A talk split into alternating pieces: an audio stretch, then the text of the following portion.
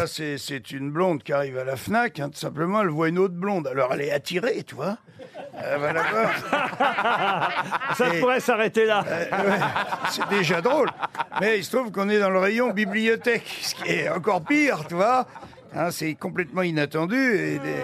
Et elle dit donc à la vendeuse blonde, elle dit, je voudrais euh, un livre. Et l'autre, elle lui dit, quel auteur? Oh, elle dit 20 cm. Et l'autre, elle dit, Vincent qui? Tu vois, elle était déjà presque terminée avant de la commencer.